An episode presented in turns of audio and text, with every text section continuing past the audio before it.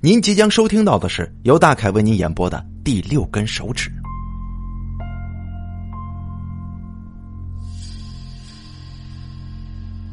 小西跟雷雷是大学同学，他们住在同一间宿舍。小西是一位神经兮兮、行为有些诡异的女孩，至少在大多数人的眼中都是这样认为的。他脸色蜡白的，像是从营养不良的非洲当中走过来，牙齿被蛀虫咬得跟一把老木匠用过很多年的那种锯子似的，头发则枯黄的，像是在个酱缸里染过色一般。去年，雷雷的妈妈来学校探狱看望的时候，还悄悄的拉雷雷到一边说：“别跟这个女生走得太近。”他阴气太重了。不过雷雷并不认为小西的阴气太重，倒是他左手上的那个额外长出来的第六根手指头，让自己觉得挺害怕的。有一天夜里，小西从床上爬起来，向自己要卫生纸上厕所，看见他那留着长指甲又削得尖尖的第六节手指头。雷雷吓得可真是不轻啊！此外，小西的眼睛是天生的斜视加散光，而且当他睡觉的时候，眼睛却还是睁得又大又圆的，让人分不清他到底是清醒着还是依然在熟睡当中。有一天早上，小西起来化妆照镜子的时候，雷雷意外的发现。他的左眼睛里，居然还有两颗眼珠呢。据说古代的许多帝王就有两颗眼珠，但是他们都是男人，相貌怪异一点，这没什么关系。至于女生也长着这样两个黑眼珠，那恐怖的效果绝对胜过亲历一回血肉横飞的车祸现场。此后，每次回想起那天的一幕，雷雷都会恶心的将吃进去的食物原封不动的吐出来。打那以后，雷雷便习惯性的再也不敢正视小西化妆时候的情景，甚至连他使用过的那面镜子也不曾触碰过一下。而小西每次都喜欢在化完妆之后将镜子随手放在卫生间里。所以，雷雷每天晚上不到万不得已，是绝对不敢轻易上厕所的。即使要上厕所，也会不断的在心里一遍又一遍的提醒自己：千万别看那面镜子呀，千万不能看呐。但越是这样暗示自己，眼睛却越是不听使唤的偷偷朝那镜子里瞄上几眼。这更为悲哀的是。小西并不认为自己长得丑陋，相反，他还认为自己是一位倾国倾城的美女。每到夜深人静的时候，他的幻想症就会复发，自言自语的说：“我以后啊，一定要嫁个又高又帅又有钱的老公，而且我还要求，他的左手上一定只能有四根手指头。”嗯，这样就跟我的六根手指头凑成十全十美了。再后来，宿舍里其他的三个女孩都谈恋爱了，小西也在积极的寻找目标。有一天夜里熄灯之后，大家终于听见小西也躲在被子里跟人聊天了，而且聊的还是一些非常肉麻的话。就在大家想看看。到底小西找的哪位如意郎君长得怎么样啊？但是他们突然发现了一个惊人的秘密。原来小西并没有谈恋爱，他是一个人躲在被子里，自己给自己打电话，一个人自问自答。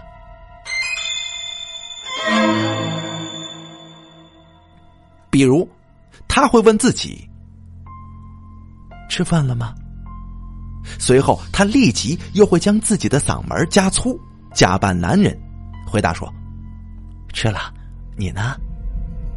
随后又是女生回答：“我也吃了。你晚上吃的是什么呀？”然后他又假扮男人的声音回答说：“我吃的米饭。你呢？啊，我也吃的米饭。我们真有缘分呐。”如今想想这件事儿，雷雷都觉得有够吓人的。一个人居然可以窝在被子里跟自己聊上几个钟头，这……所以呀，如果不到万不得已的情况之下，雷雷跟其他两位室友都会尽量避免跟小西在一起，因为他的脾气实在是太古怪了。但不知道为什么，小西却特别喜欢跟雷雷凑在一起，吃饭的时候跟在他的身后。打热水的时候跟在他的身后，上课的时候跟在身后，去图书馆的时候也跟着，甚至连雷雷跟男朋友约会的时候，他也跟在后面，这让雷雷非常非常的无语。就比如这个周末来说吧，雷雷跟男朋友浩浩约好了要去珞珈山游玩，而且还准备好了餐具跟菜肴，打算自己动手搞一次野炊。雷雷，你把我也带上吧。小西主动提出：“我我一个人在宿舍闷死了，正愁没地方消磨时间呢。”对于这个要求，雷雷也不好怎么拒绝。再说了，小西的那副样子，哎呀，确实也挺可怜的。不如还是把他给带上吧，免得他一个人在宿舍里又要得幻想症了。这一次的野炊，因为有了小西这个超级大灯泡，效果自然是大打折扣了。但小西却没有一点自知之明，他不但没有意识到自己所充当的是不光彩的角色，反而一个劲儿的黏着浩浩，还故意说一些别人几年前就听过的冷笑话给浩浩听。浩浩没办法，只能傻笑着应付着他。临别的时候，小西还当着磊磊的面问了浩浩的手机号码跟 QQ 号码。出于礼貌，浩浩也是没办法，只得礼节性的把这号码就给他了。小西的举动引起了雷雷的巨大怀疑。小西他不会是爱上浩浩了吧？可是浩浩并不完全符合他的择偶标准呢。没错，浩浩长得帅又高，但是他没钱呢，而且浩浩的左手上，并不只有四根手指头的，浩浩是一个四肢非常健全、完好的男孩。幸亏小西真的也只是随便问问，在随后的日子里，他并没有见他跟浩浩有过进一步的接触，这就让雷雷大为放心了。浩浩对自己也是一心一意，连学校里其他的漂亮女孩主动搭讪都不带理睬的，更甭提小西这样无敌的丑女了。这阵子还有一件让磊磊非常开心的事那就是毕业的日子马上就要来临了。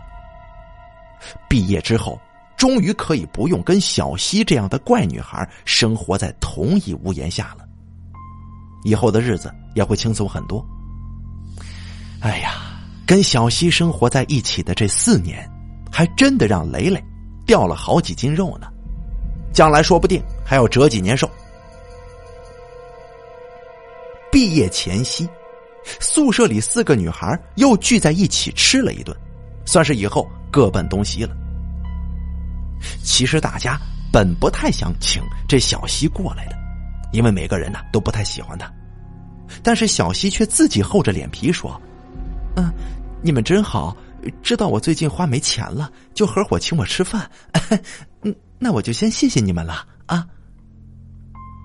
经他这么一说，大家又不好意思把他给落下。吃完晚饭买单的时候，小西果然找了个借口就提前离席了，这样他也就不用分担买单的费用了。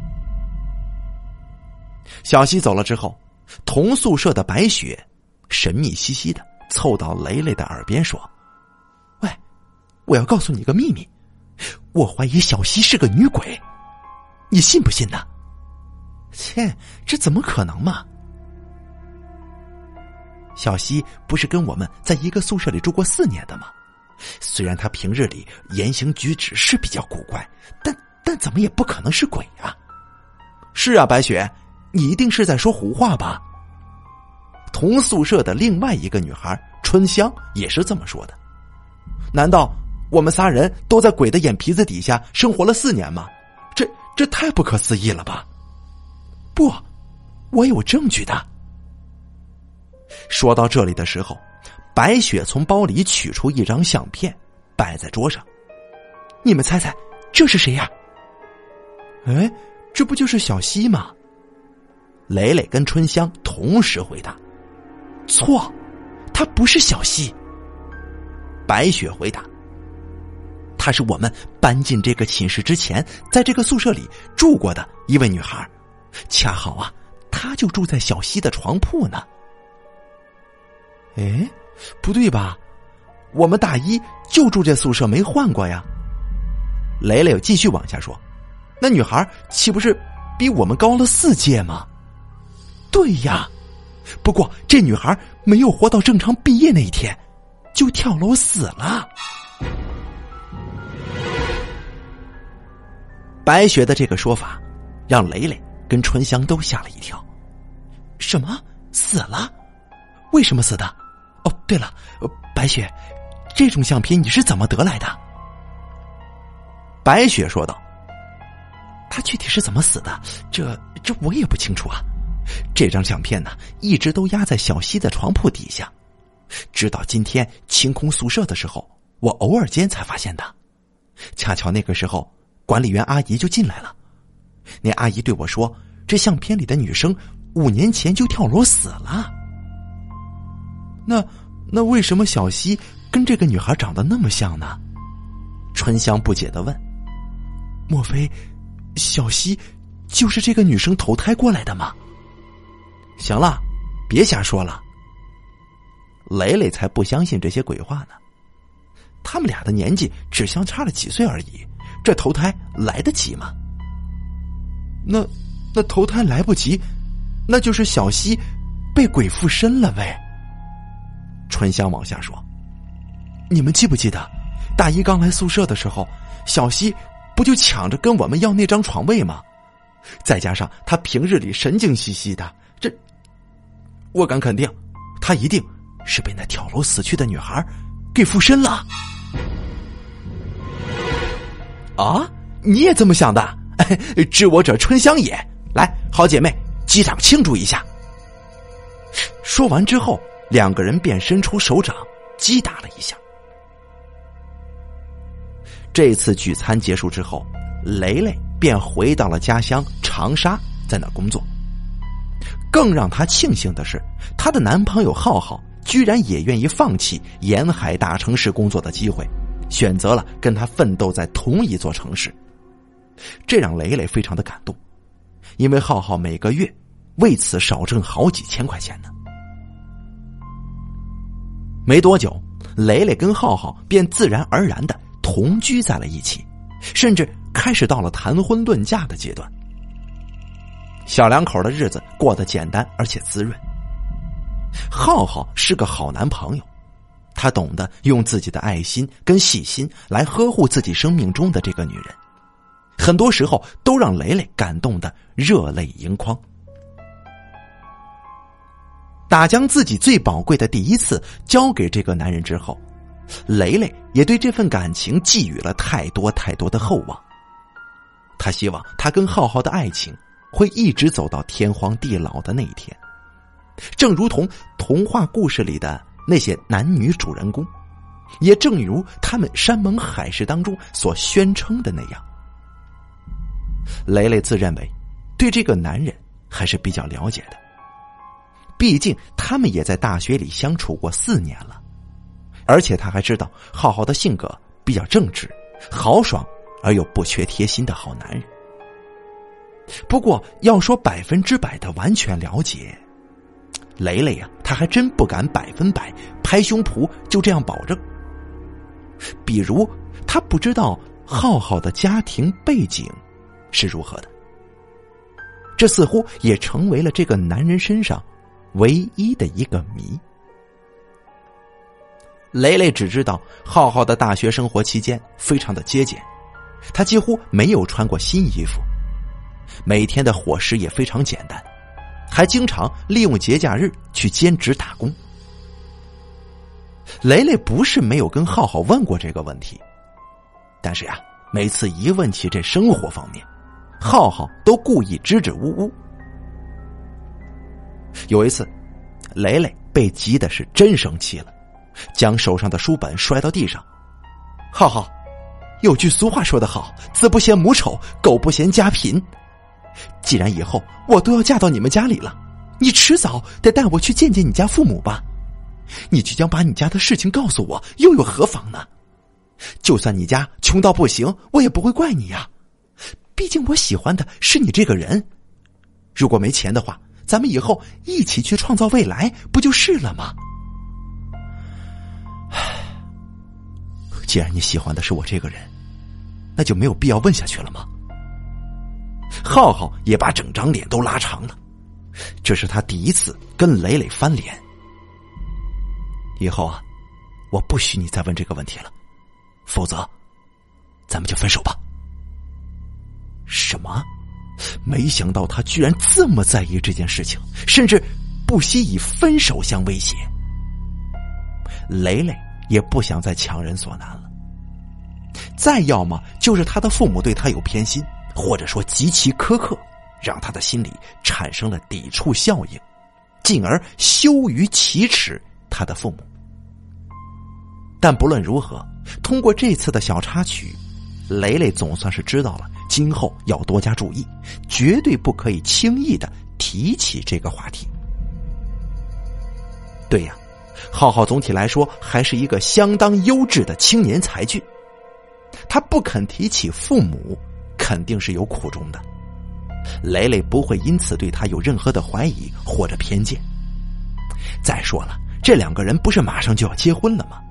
结婚之后不就见双方父母吗？到时候一切谜底自然就会水落石出，不着急。当然，说到底。这些都算不了什么太大的事情，不会影响到雷雷现在的好心情。作为一个准新娘，雷雷现在的心里是被幸福填塞的满满当当。他随时做好跟浩浩一不小心白头偕老的准备。说来也巧，同宿舍的白雪跟春香毕业之后同去一家公司。这天，他们又因为公司的事务来到了长沙出差。于是两个人便各自带上了各自的礼物，过来提前庆祝雷雷要出嫁了。虽然现在手头比较紧，但雷雷还是破费请他们到了一家高档的酒店用餐。虽然毕业才短短几个月，但因为都走上了社会，参加了工作，气质跟言谈都有很大不同。此次异地相聚。自是别有一番滋味在心头。三个人在一起有说有笑，仿佛回到了那些快乐的大学时光。白雪跟春香也都在跟自己的男朋友筹划结婚的事情，因此两个人的心情都相当不错。说到兴致之处，他们又不免打趣嘲讽一番那个小西来。哼。估计这小西呀，还在垫着枕头梦想他那又高又帅又有钱的男朋友吧。白雪一直就看不惯小西，嘿，就他那条件，怎么可能呢？除非哪个男人瞎眼了，但眼睛瞎了还能算帅哥吗？你们见过有瞎子当帅哥的吗？春香接着说：“最重要的还不止这些呢。”最重要的是，他居然，居然还想找四根手指的帅哥呀，还要凑成十全十美。我估计啊，他是想去找黑社会吧。黑社会里的那些小混混才有可能被人砍断一根手指头呢。我看呐，他就等着做一辈子老处女吧。白雪跟春香一直都在讥讽小溪。我看也是。对了，白雪，你上回说怀疑小溪是个女鬼，现在你还这么坚持认为吗？啊？春香问道。白雪说。当然了，哎，你没看见他那双眼睛啊？那分明就是一双鬼眼呐！还有他那多出来的六根手指头，那不就是鬼爪吗？正常人怎么可能会多长一根手指头呢？听他们你一言我一语的评论着，就像是在演二人转似的。雷雷的心里居然有些难受了起来。虽然小西的秉性是古怪了一些，但是好歹也是同住四年的室友啊，就算是没有友情，多少也有点同学情谊吧。再说了，从某种程度上来讲，小西的确是蛮可怜的，每个人都用别样的眼光来看他，他心里不畸形才奇怪呢。小西绝对不可能是鬼的，这一点。雷雷再肯定不过了，而且小西对自己也是一直不错。一想到这里，雷雷居然有点同情起他来了。哎，雷雷，你怎么不说话呢？平日里你对小西是最了解的，你应该最有发言权的呀。白雪起哄问道：“我，我啊，说真的，我倒是有点想念小西了，不知道他现在过得好不好啊？”哎呀，我们家雷雷还是个老好人呢，居然连这种女人都不忍心得罪。只可惜啊，你现在光想念她是没用的。我听说她大学毕业之后没找到什么好工作，去了非洲一个穷国家打工了，估计这辈子都再难见到她了。啊，非洲，她怎么跑去非洲了呢？她一个女孩子跑这么远。干什么？他爸爸妈妈就舍得他走吗？可是他在国内又有什么发展前途呢？他不走有办法吗？像她这样的女孩实在是太普通了，哪个老板愿意会招聘她呀？啊，他还普通呢？我看他呀，可是一点都不普通呢，长着一对举世无双的鬼眼，还多生出一根手指头，哼，这能叫普通吗？哎呀。如果不是被逼到绝境，谁会愿意去非洲那种地方呢？治安条件那么乱，还经常发生内战，搞不好哪天死了，家人都没办法为他收尸呢。说到这里的时候，白雪突然长长的吐出舌头，怪叫一声：“天哪，他不会已经死了吧？”行了行了，别瞎说了，白雪。雷雷认为白雪的话实在是有点太过分了，这简直就是在诅咒小西嘛！小西他福大命大，一定还好好活着的。这可说不准呢，哼，我才不认为他福大命大呢。我看他阴气挺重的，说不定真的死在非洲，这难说嘛。谁说我已经死了？就在春香的话音刚落之际，餐厅包厢的门突然被打开了，门外居然站着一脸严肃的小溪。天哪，真的是他！真是说曹操，曹操就到啊！他怎么也来长沙了呢？他不是去非洲了吗？哼，怎么不欢迎我呀？小溪一张脸像是绷紧的琴弦，嗡声嗡气的问。雷雷，连你也不愿意见到我吗？哦，那怎么会呢？欢迎，当然欢迎了，快请坐吧，小西。雷雷赶紧挤出一丝笑容。哼，这还差不多。小西慢悠悠的从门外走到包房内，然后他挪到了那张空座位前，最后才慢腾腾的坐了下去。他那动作非常慢，也非常的机械。雷雷感觉他几乎用了半个小时才完成了这一套过程。雷雷的脑子里不禁冒出影视片当中僵尸的形象。小西那副样子，真的有点像是传说中的僵尸呀。这是我送给你的，祝你新婚快乐。小西不知从哪里变出一束鲜艳的红玫瑰，可是他进门的时候，雷雷明明记得他手上是空空的呀。但是雷雷还是非常高兴的接过了玫瑰花，还用手摸了摸花瓣。嗯，这确实是质感优良的真花。啊，谢谢你啊，小西，让你破费了。雷雷知道，小西是个有名的吝啬鬼。能够为自己送来一束花，已经实属不易了。哎，小希，听说你去了非洲，为什么又回来呢？啊，我回来有点事儿，几天之后又要过去。我外婆家恰好也是长沙的，我又听说你马上要跟浩浩结婚了，所以就顺便过来看看你呗。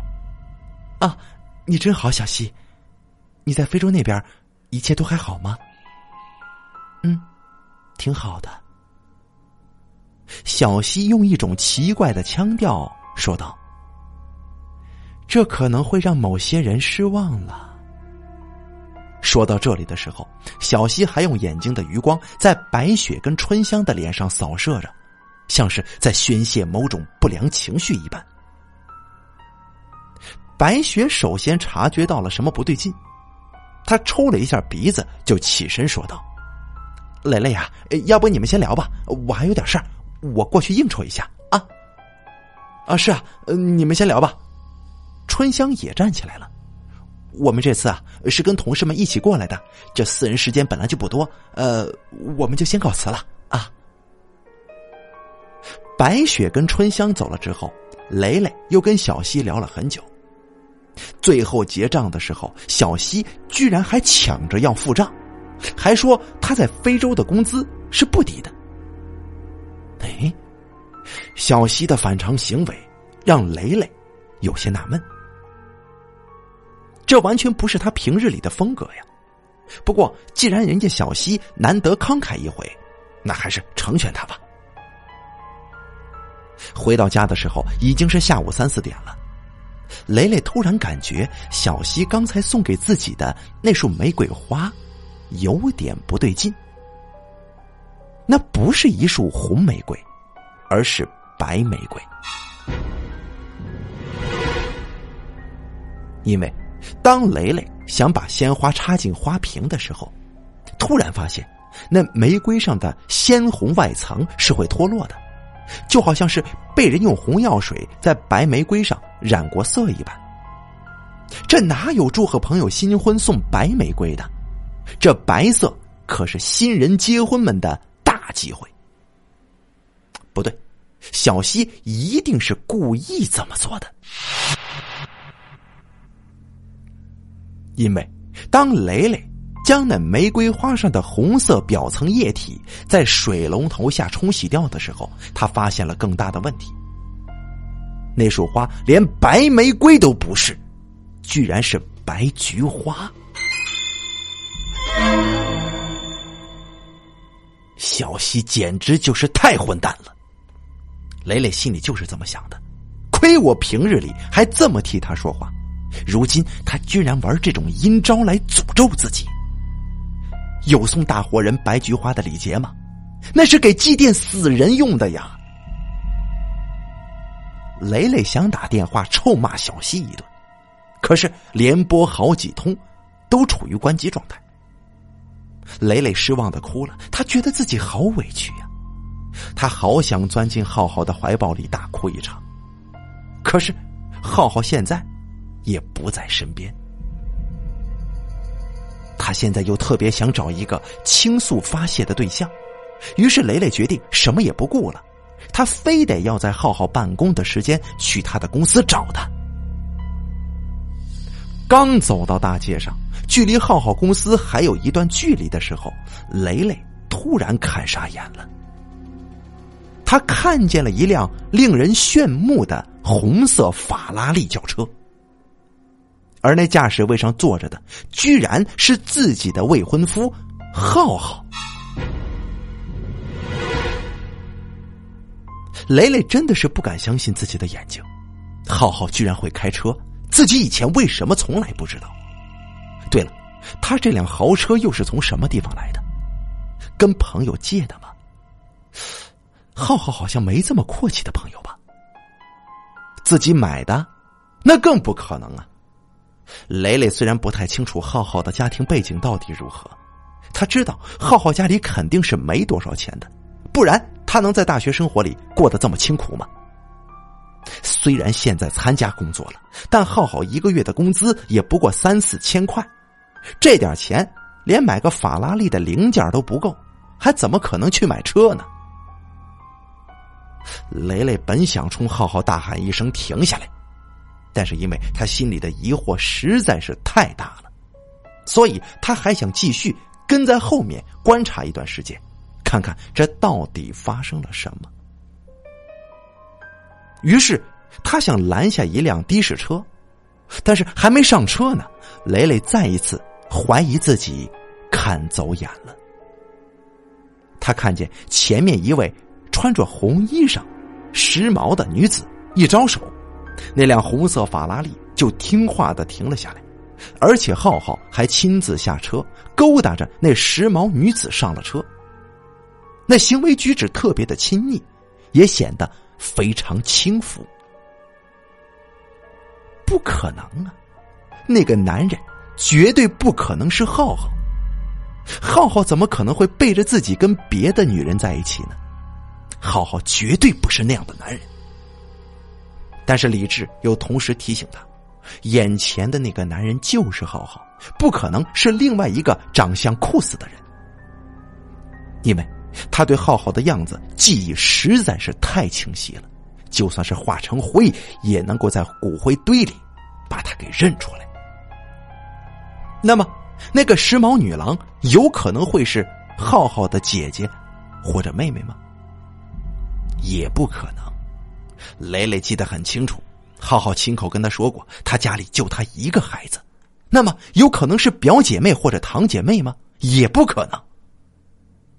雷雷又否定了自己这个推测，因为他觉得刚才那招手的女子自己真的很眼熟啊，只是她那副打扮有点出乎自己的意料之外，使雷雷不敢确信是不是他。这一切的一切都让雷雷看傻眼了。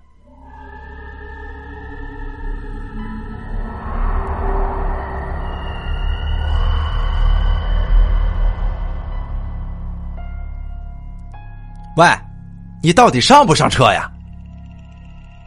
出租车司机非常不耐烦的猛摁了几下喇叭，然后骂了一句：“啊，我我不，我还是不去了。”磊磊回答。磊磊的心里在想：如果浩浩真的背叛了自己，那他该是个多大会演戏的骗子呀！如果他的心都已经不在自己身上了，就算自己冲过去。把实情了解清楚，又能怎么样呢？强扭的瓜不甜，既然这样，倒不如眼不见为净，自己赶紧回去把东西收拾一下，走人。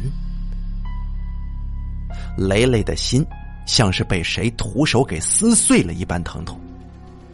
他痛恨自己居然会将自己四年多的青春岁月交付给了一个白眼狼。他恨浩浩会背叛自己。背叛他们共同的梦想，他更恨那么主动勾引浩浩，让他背信弃义的那个小骚女人。就在磊磊打算掉头往回走的时候，突然他发现自己像是撞上了什么东西。一开始的时候，他以为是自己撞到树了，但第二反应便是那不是一棵树，而是人。哎，怎么是你啊，磊磊？一个声音说道。蕾蕾抬头一看，原来是自己的大学室友白雪。白白雪，是是你啊！蕾蕾，你这是要去哪儿啊？雷雷支支吾吾了许久，不知该如何回答。都说家丑不可外扬，如今出了这么大状况，他也不想让别人知道，他也不想让别人看自己笑话。毕竟在大学校园里，自己跟浩浩曾经一度被人认为是最纯洁、最浪漫的一对神仙眷侣。如今闹到这种地步，这种事情传出去，肯定会让自己的同学们，甚至学弟学妹们看笑话。要不，雷雷，咱们去公园那边坐坐吧，我正好有点事情要跟你说呢。啊，挺好的，好。雷雷正好也缺少一个倾诉对象，于是就跟着他一起过去了。因为不是节假日。本就幽静的人民公园显得更加空荡，甚至还有一种阴森逼人的别样之感。一阵凉风袭来，雷雷不禁打了个寒战。雷雷呀，你知道吗？你听我说呀，那个小西其实早在一个月之前就在非洲出车祸死了，所以呀，咱们那天看到的这。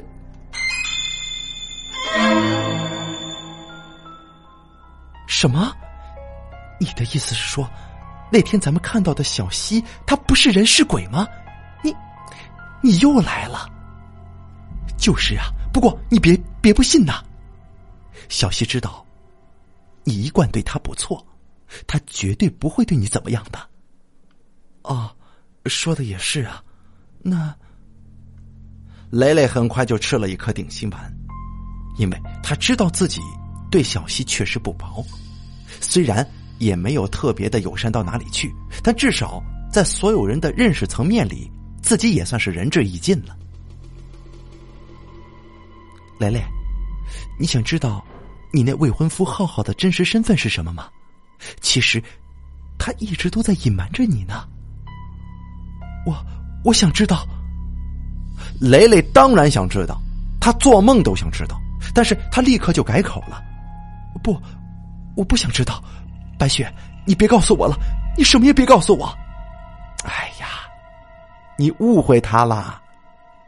白雪笑了笑，回答说：“浩浩确实是个千年难得一见的好男人，他又高又帅又有钱呐。”什么？有钱？白雪，你是不是搞错了？浩浩家里没钱的。我跟他在一起四年，他家里经济状况怎么样？难道我不比你更清楚吗？其实啊，你不清楚的，你一点都不清楚，因为浩浩他一直都在隐瞒着你呢。你知道浩浩为什么放弃在沿海大城市的高薪工作，来长沙找你吗？呃，他说他爱我，想跟我在一起呗。不，真实情况不是这样的，实际上。浩浩所在的那家公司，大老板就是他爸爸呢。什么？你？雷雷的耳边像是被灌了一个焦雷。浩浩他爸爸是做大老板的。什么？大老板？那那他在生活上怎么还过得那么清贫呢？难道他爸爸不喜欢他吗？不，他爸爸非常喜欢他。否则，怎么可能给他买法拉利那种这么昂贵的跑车呢？哎呀，不过也正是因为喜欢他，所以才刻意让他在大学里过得非常贫寒，好磨砺他的意志，将来呀，才更好的能够成为公司的接班人嘛。哦，原来是这样啊！也不仅仅是这个目的了，他爹这么做还有一个非常非常重要的原因在于，他知道浩浩谈了个女朋友。所以想考验一下那个女孩是否真心爱浩浩，还是爱上了他们家金钱呢？所以就故意让浩浩过苦日子，还去外面兼职打工，让他的女朋友以为他们家里是个穷光蛋呢。哼，这样的考验换在别的女孩身上或许有效果，不过在我身上是没用的呀，因为我喜欢一个人根本就不会考虑他的家庭背景。我跟浩浩在一起。只是因为我欣赏他而已，哼，我当然知道了。只可惜浩浩他爹神经过敏，因为他已经失去过一个儿子了，前车之鉴，不能不让他多个心眼儿啊。失去过一个儿子了。呃，什么意思？浩浩不是跟我说他家就他一个孩子吗？难道他还有个哥哥？正是啊。不过说来也奇怪，浩浩那哥哥也是我们的校友，而且还比咱们高了整整四届呢。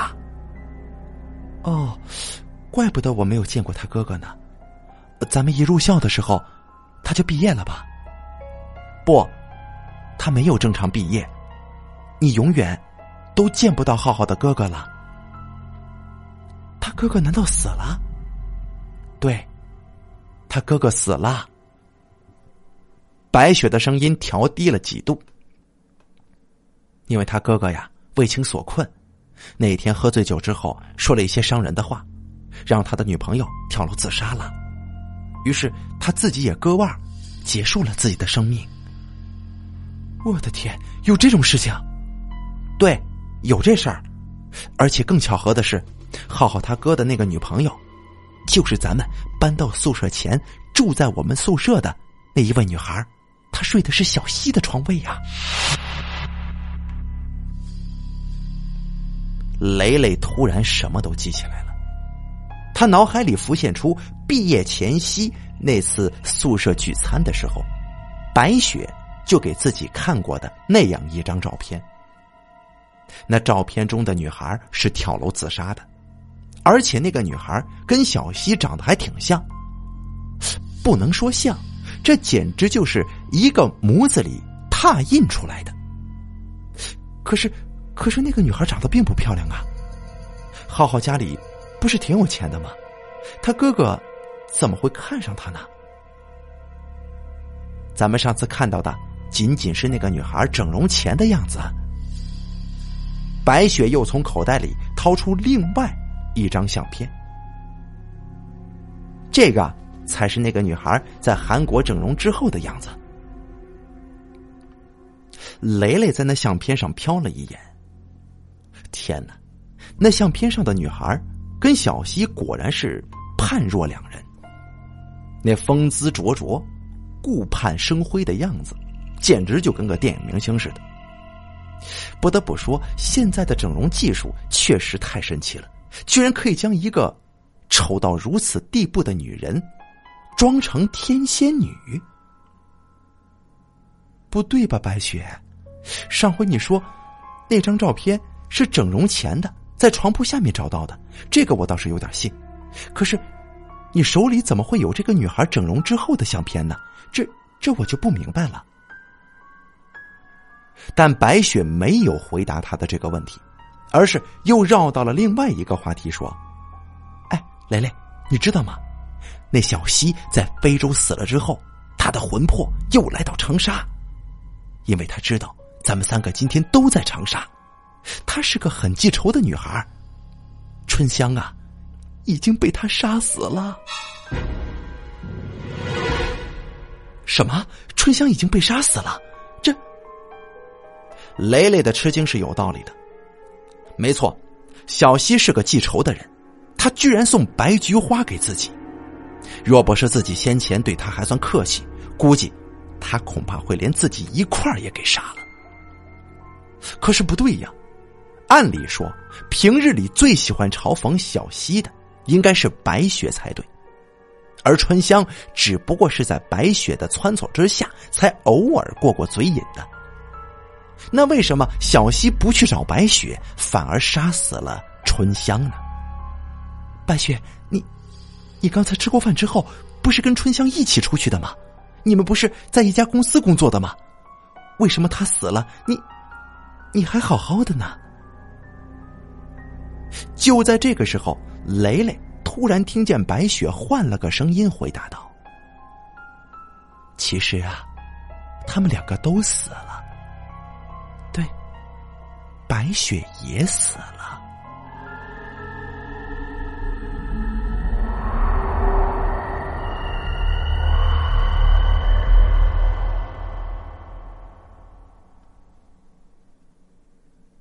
白雪的瞬间变声。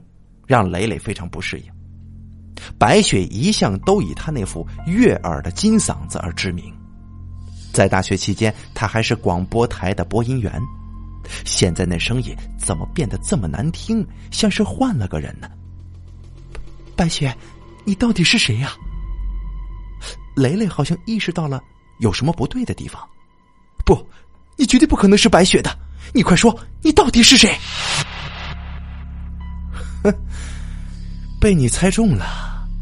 那声音大笑一声回答：“没错，我就是小溪，那个被你们奚落、被你们嘲讽的小溪。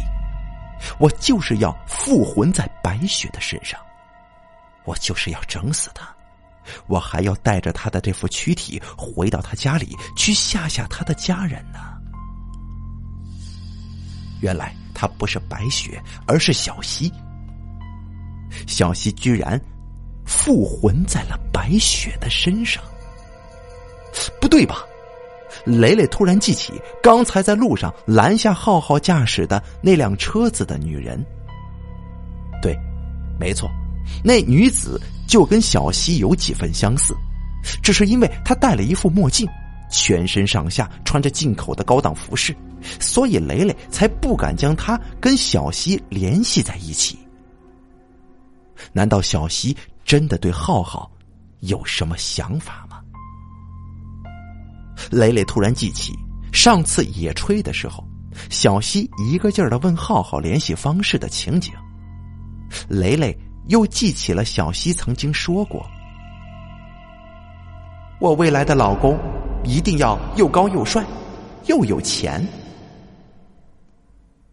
不对，现在浩浩又高又帅又有钱了，莫非小溪真的看上他了吗？甚至连做了鬼都不肯放过他吗？不然他怎么会无缘无故的送自己白菊花呢？原来小溪不但会复魂之术。而且他还会分魂术吗？不然的话，他怎么可能同一时间既附身在白雪的身上，又可以用自己的原身去见浩浩呢？小溪，你到底想干什么？雷雷不知道从哪里冒出一股力量，大叫一声说：“我一向对你不错的，你可千万别乱来呀！我跟浩浩是认真的。”。我当然知道你们是认真的，但一个犯过错误的人理应受到责罚。对，你猜对了，当年那个为了浩浩他哥哥跳楼死的女孩就是我的亲姐姐。我现在将浩浩他哥哥的魂还原在了他的身上，又将我的魂同时还原在了我姐姐的身上。我必须要让浩浩他的哥哥。受到一些惩罚，小溪，你真是疯了！就算你将浩浩他哥哥的魂还原在他的身上，但是那副躯壳还是浩浩的呀。你要如何惩罚他呢？受皮肉之苦的不还是浩浩吗？他跟你无冤无仇，你又何必欺人太甚呢？是啊，他是跟我无冤无仇，可是谁叫他又高又帅又有钱？左手上还只有四根手指呢，啊，那不正是适合我的口味吗？我到哪里去找各个方面、各个条件都如此适合我的男人呢？你别瞎说了！我非常清楚，浩浩他的左手上明明有五根手指头的，他是个非常健全的男人，怎么会符合你的条件呢？亏你跟他认识这么久了，连这点都不知道。浩浩从他一出生，左手上就没有拇指，但因为他爸爸有钱，所以在他十五岁那年，医生为他移植了一根手指头。但医生说，这指头必须是从大活人身上移植才有用。那个时候我家里穷，我爹为了这二十万块钱，割掉了自己的拇指，移植给了浩浩。所以，你才会看到他有五根完好指头的他。那医生的医术太高明了，所以你看不出那手术连接的缝隙。不，你胡说！浩浩他明明就是个正常人，他就是个正常人的。你看看不就知道了吗？那个指头明明就跟他身上的其他手指不一样吗？难道你从来就没有发觉？那根指头的年月，明显显得老旧的多吗？小溪扔下一根拇指，在磊磊的身前。那果然是一根粗糙难看的手指头。小溪，你居然割下了浩浩的手指啊！这手指本来就是我爹的，我割下来只不过是完璧归赵罢了。浩浩呀，你要等着我，你现在真是从各个方面都非常适合我了，我以后一定可以跟你白头偕老的。我也可以像我姐姐那样，去韩国做个整容手术嘛。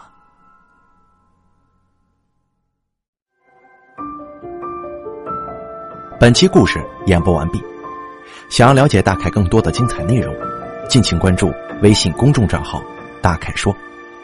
感谢您的收听。